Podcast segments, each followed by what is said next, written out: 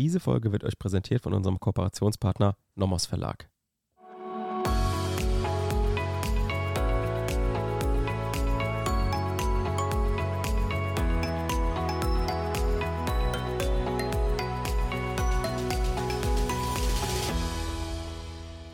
Willkommen zu einer neuen Folge Kurzerklärt. Wir sind Basti und Theresa. Jeden Montag erklären wir euch materielles Zivilrecht. Wir beginnen mit BGBAT und arbeiten uns systematisch bis zum Bereicherungsrecht vor. Und es kommt uns vor allem darauf an, dass hier bei uns nicht nur Jurastudierende, sondern auch Referendare und Referendarinnen was mitnehmen.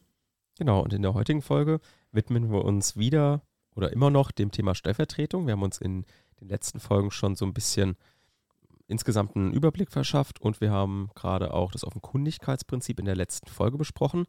Das haben wir jetzt nur für eine Folge angedacht, weil das Thema ist jetzt nicht so riesig. Geht einfach nur, dass man so das Grundprinzip versteht und wir werden jetzt auch zum Beispiel heute und in den nächsten Folgen immer mal wieder so ein bisschen Bezug nehmen auf das Offenkundigkeitsprinzip und wir werden euch natürlich auch generell immer am Anfang einen kleinen Überblick verschaffen, dass man immer wieder reinkommt. Manche finden das gut, manche sagen, ah, fangt doch direkt irgendwie mit dem, mit dem wichtigen materiellen Teil an. Aber ich denke, es ist einfach wichtig, dass man am Anfang nochmal kurz einordnet, wo man ist. Und wir werden da auch, keine Angst, wir werden da nicht zu viel Zeit verlieren. Dann starten wir direkt mit dem Grundschema zur Prüfung von 164 Absatz 1 BGB. Also, wenn ihr wisst, okay, ihr müsst hier ähm, irgendwas in der Stellvertretung prüfen und da bietet sich ein Obersatz erstmal an und der heißt, die Willenserklärung des V wirkt für und gegen G, wenn V den G gemäß 164 Absatz 1 BGB wirksam vertreten hat. Und dann haben wir das Grundschema von 164. Da prüfen wir erstmal, ob der V eine eigene Willenserklärung abgegeben hat. Danach schauen wir, dass der V im Namen des G gehandelt hat. Und dann müssen wir uns die Vertretungsmacht anschauen. Also V muss innerhalb seiner Vertretungsmacht gehandelt haben. Und das ist auch der Einstieg zur heutigen Folge. Hier werden wir uns nämlich heute mit der Vertretungsmacht beschäftigen und auch in den nächsten Folgen, denn die Vertretungsmacht ist einfach so ein großes Thema, dass es ultra relevant ist auch für die Klausuren, insbesondere weil man auch eventuell einen Anspruch hat nach 179, wenn der Vertreter eben ohne Vertretungsmacht handelt. Wenn wir uns jetzt anschauen, was man sich da für Fragen stellt, erstmal um jetzt von mir das Thema einzuleiten. Ähm, die erste Frage, die man sich innerhalb der Vertretungsmacht stellt, ist, hatte V, also der Vertreter, überhaupt eine Vertretungsmacht? Also Prüfungspunkt 1. Danach handelte V innerhalb seines rechtlichen Könnens, was es genau ist, werden wir uns natürlich noch erarbeiten. Und dann lag eine Beschränkung der Vertretungsmacht vor. Ja, damit ist das erstmal die Einleitung für euch. Und Theresa wird euch jetzt erklären, wie man jetzt am Anfang, wenn man prüft, hatte V überhaupt eine Vertretungsmacht, wo eine Vertretungsmacht überhaupt herkommen kann. Ja, hallo an alle. Sebastian hat es ja schön eingeleitet. Ich bin ja auch ein Fan davon, wenn ihr Gesetze unterstreichen dürft, das zu machen. Und hier findet ihr in 164 Absatz 1 Satz 1 alles, was ihr braucht, nämlich eine Willenserklärung, die jemand innerhalb, das unterstreicht ihr euch für den Umfang, der ihm zustehenden Vertretungsmacht abgegeben hat. Also die beiden Schlagwörter unterstreichen, dann seid ihr dabei auch gedanklich. Und jetzt prüfen wir zuerst, besteht überhaupt Vertretungsmacht? Und Vertretungsmacht kann bestehen. Es kann einmal eine gesetzliche Vertretungsmacht geben, eine rechtsgeschäftliche Vertretungsmacht und Vertretungsmacht aufgrund Rechtsschein. Und wir fangen, wie immer, schön systematisch gedanklich an. Erstmal mit dem leichtesten. Mit den gesetzlichen, mit dem, was einfach im Gesetz steht. Da muss man nicht viel nachdenken. Also zunächst einmal ist die Vertretungsmacht die Rechtsmacht, den Vertretenen durch eigenes rechtsgeschäftliches Handeln unmittelbar zu berechtigen und zu verpflichten. Das muss kommen, die Schlagwörter. Man wird berechtigt und verpflichtet. Und gesetzliche Grundlagen haben wir hier einmal bei Organen von juristischen Personen. Das kennt ihr alle, die GmbH. Die wird vertreten durch den Geschäftsführer. Das steht in 35 Absatz 1 GmbH-Gesetz. Können wir ja kurz mal einfach vorlesen als Beispiel, oder? Dass man Sehr so gerne. Auf dem, auf dem Blick, äh, auf dem Schirm hat, wie sowas aussieht. So, Paragraph 35 Absatz 1 Satz 1 GmbH-Gesetz heißt es. Die Gesellschaft wird durch die Geschäftsführer gerichtlich und außergerichtlich vertreten. Genau, und das ist Schlagwort vertreten. Also es besteht Vertretungsmacht. Das könnt ihr euch auch wunderbar anmalen. Und als nächstes bei den Gesellschaftern einer Personengesellschaft ist das ähnlich. Wenn ihr zum Beispiel bei der OHG schaut, in 125 Absatz 1 HGB, da wird die OHG vertreten durch die Gesellschafter. Und dann gibt es noch gesetzliche Vertreter bei nicht geschäftsfähigen oder nicht vollgeschäftsfähigen. Das ist so der Klausurklassiker, vor allem Eltern für ihre Kinder. Und da ist die Paragraphenkette 1629, 1626. Und zum Beispiel bei Ehegatten, die kommen ja auch als mal in den Klausuren vor. Das hatten wir schon, der 1357 Absatz 1 Satz 2. Das ist diese Schlüsselgewalt für Geschäfte zur angemessenen Deckung des Lebensbedarfs. Hier wirkt dann die Erklärung des einen Ehegatten auch unmittelbar für und gegen den anderen. Das waren erstmal die wichtigsten gesetzlichen Grundlagen für das Bestehen einer Vertretungsmacht. Die klappert ihr natürlich erstmal im Gesetz ab. Und als nächstes schauen wir uns doch mal die rechtsgeschäftliche Vertretungsmacht an. Und hier gibt es eine Legaldefinition. Da freuen wir uns Juristen immer, wenn irgendwas schon definiert ist im Gesetz. Das müssen wir nicht lernen. Und zwar hier in 166 Absatz 2 Satz 1. Hm, lese ich mal vor. Hier heißt es, hat im Fall einer durch Rechtsgeschäft erteilten Vertretungsmacht, in Klammern Vollmacht, da ist es. der Vertreter nach bestimmten Weisungen des Vollmachtgebers gehandelt, so kann sich dieser in Ansehung solcher Umstände, die er selbst kannte, nicht auf die Unkenntnis des Vertreters berufen. Aber da habt ihr das Wichtigste war, durch Rechtsgeschäft erteilte Vertretungsmacht, das ist die Vollmacht. Ja, da unterstreicht euch das Wort Rechtsgeschäft. Das heißt, wenn man irgendwie immer das Wort Vollmacht so auf dem Schirm hatte, da steht's. Und Richtig. Vollmacht ist einfach eine rechtsgeschäftliche Vertretungsmacht. Ja, und diese Vollmacht, die betrifft das Außenverhältnis, also das rechtliche Können, jemand anderen zu berechtigen und zu verpflichten. Und da schauen wir uns jetzt den Prüfungsaufbau an bei der rechtsgeschäftlichen Vertretungsmacht, denn, wie Sebastian ja sagt, die muss erstmal wirksam erteilt werden. Das ist eine einseitige, empfangsbedürftige Willenserklärung. Und da darf Sebastian uns wieder was vorlesen, nämlich den Paragraph 167 Absatz 1. Hier heißt es, die Erteilung der Vollmacht erfolgt durch Erklärung gegenüber dem zu Bevollmächtigenden oder dem Dritten, dem gegenüber die Vertretung stattfinden soll. Genau. Und diese Alternative 1 gegenüber dem zu bevollmächtigen, das ist die Innenvollmacht. Ja, also da sagt der Geschäftsherr, hiermit erteile ich dir Vollmacht, kauf mir mal ein Bild für 100 Euro. Gibt es auch eine Außenvollmacht? Das ist die Alternative 2. Sehr schön, die hast du vorgelesen. Und Ach, die habe zwar, ich auch vorgelesen. ja, dem Dritten, dem gegenüber die Vertretung stattfinden soll. Also mit dem quasi das Rechtsgeschäft in Vertretung abgeschlossen werden soll. Das ist die Außenvollmacht. Also da sagt man dem anderen, hey, ich habe da einen, der kommt bei dir vorbei, dem habe ich Vollmacht gegeben, der schließt mit dir das Geschäft ab. Mhm. So, und was es noch gibt, hm, Handelsrecht, ihr liebt es alle, ihr müsst es leider auf dem Schirm haben, nämlich die handelsrechtlich erteilte Vollmacht.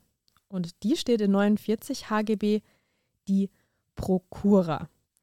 Also dem Prokuristen wurde Vollmacht erteilt und hier steht in Absatz 1, dass diese Prokura ermächtigt zu allen Arten von gerichtlichen und außergerichtlichen Geschäften und Rechtshandlungen, die der Betrieb eines Handelsgewerbes mit sich bringt. Und wenn ihr das geprüft habt, wenn ihr so einen handelsrechtlichen Einschlag habt und merkt, mh, Prokura ist es jetzt nicht ganz, dann prüft ihr die Handlungsvollmacht. Die Leitversion praktisch. Genau, das bisschen abgespeckte. Das steht in 54 Absatz 1 HGB. Und hier steht genau, ist jemand ohne Erteilung der Prokura zum Betrieb eines Handelsgewerbes oder zur Vornahme eines bestimmten, zu einem Handelsgewerbe gehörigen Art von Geschäften ermächtigt. Das prüft ihr dann als zweites, wenn es keine Prokura ist. So, und was mir ganz wichtig ist, wenn ihr jetzt geprüft habt, okay, es ist wirksam erteilt, entweder handelsrechtlich erteilt gegenüber dem zu Bevollmächtigten, heißt Innenvollmacht, oder dem gegenüber, dem die Vertretung stattfinden soll, also dem dritten Außenvollmacht, habt ihr bitte immer auf dem Schirm diese Vollmachtserteilung, die ist abstrakt. Das ist ein ganz wichtiges Prinzip, denn die Vollmacht ist unabhängig von der Wirksamkeit ihrer Erteilung zugrunde liegendem schuldrechtlichen Rechtsgeschäfts. Werbung. Auch heute haben wir eine Empfehlung für euch und zwar äh, geht es um das Casebook vom Nomos Verlag, Casebook BGB Allgemeiner Teil von Dela Durantaye Stieper. Das ist praktisch ein Fallbuch, was sich gerade genau in dem Bereich bewegt, den wir auch gerade machen. Also da, wir hatten ja auch über den Trierer Weinversteigerungsfall gesprochen. Der ist da zum Beispiel als Fall 1 drinne, immer mit ähm, der BGH-Stelle, also mit dem BGH-Urteil, genauso wie der nächste Fall Selbstbedienungstankstelle, also ein Vertragsschluss durch schlüssiges Verhalten, ähm, Flugticketfall, Vertragsschluss unter Einsatz elektronischer Kommunikationsmittel und so weiter. Dann auch ähm, dieser Fall Hackjöringskö, den wir auch schon besprochen haben. Und was ich daran eben so gut finde, ist, dass nicht nur der Fall abgebildet ist, sondern auch die Fundstelle drin ist. Also ihr könnt jedes Mal, beziehungsweise jeder Fall aus diesem Casebook beruht auf einem wirklichen BGH-Urteil. Das heißt, ihr könnt das immer nochmal nachlesen und ihr könnt ähm, praktisch auch ein bisschen die Argumentation des Gerichts nachvollziehen. Es ist also nicht irgendwie nicht nur in Sachverhalt und Lösung aufgesplittet, sondern ihr könnt eben auch mit der BGH-Rechtsprechung arbeiten. Das finde ich ziemlich gut. Und gerade auch am Anfang, wenn ihr im BGB-AT noch nicht so bewandert seid, ist das auf jeden Fall ein gutes Falllösungsbuch, wo ihr euch mal überhaupt da erst ranarbeiten könnt. Wie löst man eine Klausur und wie schreibt man überhaupt einen Fall? Und das ist vor allem das Wichtigste. Und dann kommt ihr gut durch die Klausuren. Werbung Ende. Ja, also diese Vollmacht betrifft das Außenverhältnis. Außenverhältnis heißt rechtliches Können. Und das ist abstrakt zu sehen, unabhängig von dem ihrer Erteilung zugrunde liegenden Rechtsgeschäft, weil dieses betrifft das Innenverhältnis. Heißt das Innenverhältnis das rechtliche Dürfen. Was darf man denn im Innenverhältnis zum Geschäftsherr und Vertretenem überhaupt tun? Zum Beispiel im Innenverhältnis kann jetzt, ich sag mal, die Weisung oder die, diese Richtung gegeben werden, dass man zum Beispiel Bilder kaufen soll, aber nicht höher als 500 Euro. Mhm. Dann hat man quasi im Außenverhältnis zwar diese Vollmacht, man darf für jemanden handeln, also Bilder kaufen, man handelt im Rahmen seines rechtlichen Könnens. Aber im Innenverhältnis ist diese Absprache zwischen den beiden, hey, aber nicht, gebt nicht mehr als 500 Euro aus. Und das ist das rechtliche Können. Genau, da ist, glaube ich, auch wichtig dann für später auch die Unterscheidung zwischen Außen- und Innenverhältnis, je nachdem, was man vielleicht als Dritter, als Geschäftspartner für Ansprüche stellen will, an wen muss ich die stellen? Ne? Also muss ich das an den Geschäftsherrn stellen oder an den Vertreter? Das ist ja für den Dritten eigentlich wurscht. Der will ja eigentlich nur, wahrscheinlich mit dem Geschäftsherrn, ähm, will er wahrscheinlich dann irgendeinen Anspruch geltend machen. Dem ist es ja eigentlich wurscht, was die im Innenverhältnis geregelt haben. Das muss man sich immer, glaube ich, klar machen. Ja, vor allem also, ist es ihm nicht nur wurscht, also er soll vor allem nicht verpflichtet sein, dieses Innenverhältnis zu erkunden, ne? genau, bevor ja, er ja, jemand, mit jemandem den Vertrag abschließt. Daher ist diese Vollmacht losgelöst und abstrakt. Ja. Man, man soll nicht erstmal fragen, ja, darfst du das hier, was habt ihr denn vereinbart? Und Nein, da soll der Vertragspartner eben geschützt werden. Mhm. Kann ich die Vollmacht auch irgendwie wieder loswerden? Also zum Beispiel, wenn ich die schon benutzt habe, also wenn ich als Vertreter schon die Vollmacht ausgeübt habe, kann ich dann praktisch als Geschäftsherr die noch anfechten und sagen, ah nee, stopp doch nicht, auch wenn die schon ausgeübt wurde? Hm, okay, machen wir mal langsam. Das ist, eine, das ist eine gute Frage. Also natürlich, ihr prüft zuerst, wurde die Vertretungsmacht, diese rechtsgeschäftliche, die Vollmacht wirksam erteilt. Wenn ihr sagt, ja, wurde wirksam erteilt, dann ist ganz wichtig, wie Sebastian jetzt sagt, ja, ich muss mich noch beschäftigen mit, die könnte ja vielleicht erloschen sein. Und diese Vollmacht erlischt in mehreren Fallgruppen. Zum Beispiel einmal, wenn das zugrunde liegende Rechtsgeschäft beendet ist. Also diese Vertretungsmacht erlischt dann, wenn das zugrunde liegende Rechtsgeschäft zum Beispiel ein Arbeitsvertrag ist, der wird gekündigt und dann erlischt auch gleichzeitig die Vertretungsmacht. Und hier wird diese Abstraktheit, dieser Grundsatz der Abstraktheit einmal jetzt durchbrochen nach 168 Satz 1. Dann kann die Vollmacht erlöschen durch Widerruf nach 168 Satz 2 und 3. Also das könnt ihr euch auch mal durchlesen. Hier steht das ganz Wichtige drin bei 168. Und wichtig ist hier nur bis zur Ausübung. Bis zur Ausübung ist sie frei widerruflich. Also das betrifft jetzt den Fall, den Sebastian angesprochen mhm. hat, noch nicht, sondern bis er sich geäußert hat. Da kann dann eben diese Vollmacht widerrufen werden. Oder es erfolgt ein Bedingungseintritt oder ein Zeitablauf bei einer bedingten oder befristeten Vertretungsmacht. Dann erlöscht diese auch. Und was natürlich jetzt viel spannender für eure Klausurersteller ist und mit was ihr da gequält werdet, das hat Sebastian angesprochen, das ist die Anfechtung. Kann man überhaupt eine Vollmachtserteilung anfechten? Ja klar, kann man. Denn ich habe ja gesagt, diese Vollmachtserteilung ist eine Willenserklärung. Und Willenserklärung kann man anfechten. Darauf kommen wir auch später noch zu sprechen. Und ja, man kann eine Vollmacht anfechten. Und jetzt muss man aber ganz klar differenzieren, was habe ich denn für eine Vollmacht? Habe ich eine Außenvollmacht? Ja. Okay, dann kann ich die tatsächlich anfechten, weil dieser Wirksamkeitsmangel aus dem Verhältnis Vollmachtsgeber und Dritten stammt. Und der dritte ist dann über 122 geschützt. Das schauen wir uns auch noch an. Also, Im Rahmen der Anfechtung dann, ne? Genau. Und generell der ganzen Ansprüche dann, wenn irgendwas schief geht bei der Stellvertretung. Und hier sind nämlich die Interessen des Dritten geschützt, da er und nicht der Vertreter der Anfechtungsgegner ist. So, dann gucken wir, okay, wir haben keine Außenvollmacht, wir haben eine Innenvollmacht. Also, wir haben nochmal gesagt, Innenvollmacht, das ist zwischen Geschäftsherr und dem Vertreter. Und gar kein Problem, man kann die Innenvollmacht anfechten, solange von der Vollmacht noch kein Gebrauch gemacht worden ist.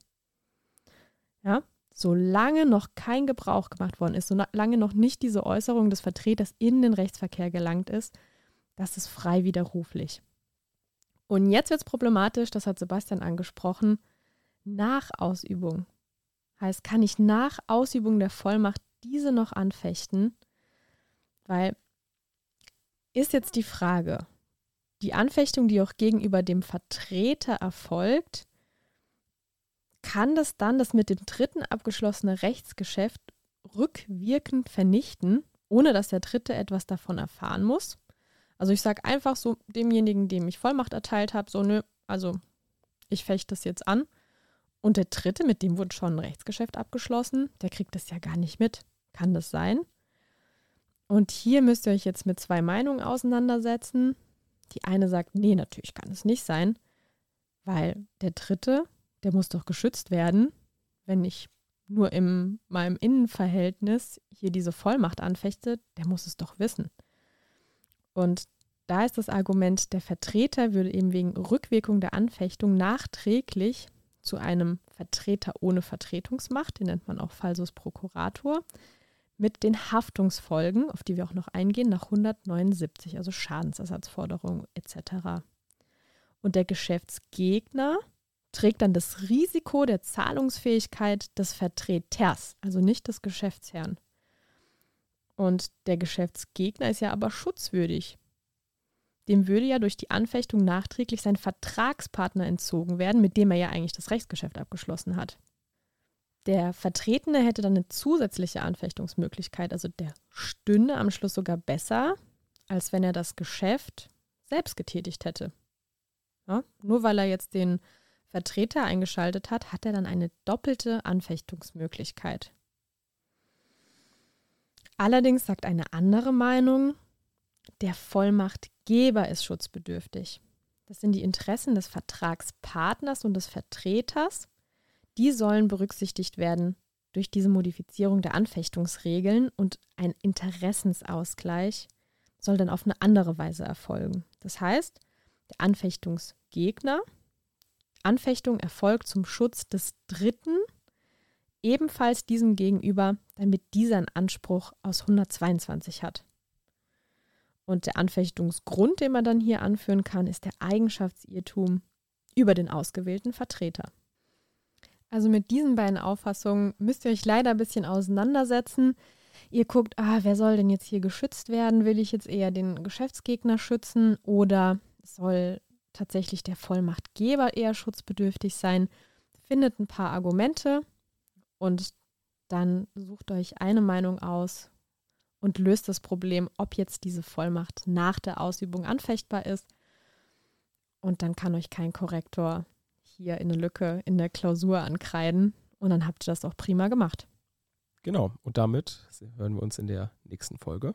Bis dahin. Tschüss. Tschüss.